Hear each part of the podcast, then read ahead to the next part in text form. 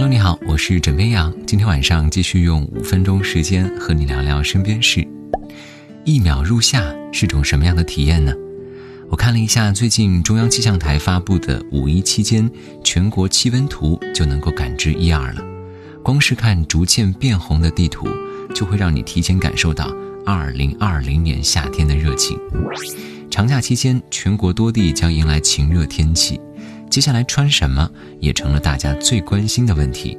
简单来说，按地区来看，华南南部、华北东部、黄淮大部地区夏装出行无压力，外出呢需要注意防暑降温就行了。而华北北部、江南、华南北部春装出行最为舒适。西北大部地区一直到东北一带，早晚温差比较大，这些地方穿衣服要叠着穿。一件风衣外套随时可以穿搭，既潇洒又保暖。而我国青藏高原大部分地区气温呢仍然比较低，羽绒服等冬装仍然不能脱下去。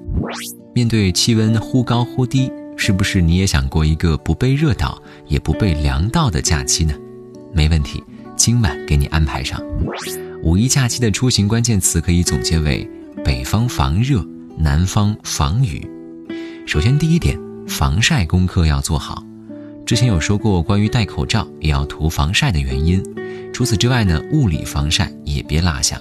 如果不习惯涂防晒霜或者一时买不到，用遮阳伞等物理防晒也是可以的。衣服呢，最好选择棉质的，或者在外穿正规的防晒服。选择一顶宽边的遮阳帽，能够同时防止紫外线直射面部和眼睛。第二点就是防疫功课要做好。受疫情影响，五一期间城市周边游、郊区游成为了首选，并且要戴好口罩。在外不要随意触碰公共场所的物品，建议实行分餐制。在外就餐时要尽量选择卫生有保障的餐馆。第三点，补水功课要做好，每日饮水量保持在两千五百毫升左右，及时补充体内水分，降低血液粘稠度。最好常喝白开水。不要喝冰水，否则可能会加重心脏的负担。出汗之后还要注意补充电解质，比如喝两三口淡盐水，适当补充一些含钾的食物，比如豆类、香蕉、苹果等。第四点呢，就是穿衣功课要做好。一些衣服、被子存放在衣柜一整个冬天，会因为空气流通不够滋生螨虫，还有可能带一些病菌或者过敏源。所以找一个天气晴好的时间，给他们来一个日光浴，除湿又除菌。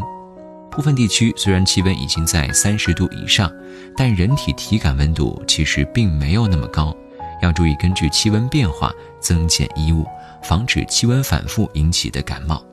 哦，对了，外出不要长时间戴帽子。因为戴帽子时间长了，会分泌大量的汗水，在帽子下形成湿热的小环境，令你的头部湿度提高，引发中暑。第五点也是最后一点，防雨功课要做好。据了解，近段时间我国南方大部分地区有小到中雨，局地会有大到暴雨，而中东部地区早晚有明显的温差。出行前要注意查查天气预报，带上便携的雨衣雨伞。防止雨天受凉，而连续的雨天呢，会让地面湿滑，出现回潮，容易滑倒。在室内行走要注意安全，用除湿机或干布擦地，保持地面干爽。今年五一注定是一个特别的假期，但是我们可以选择在这个城市复苏、生活重启的时候，以更加安全、更加舒适的方式度过这段时光。好了。今天呢，先跟你聊到这里。我是枕边羊，跟你说晚安，好梦。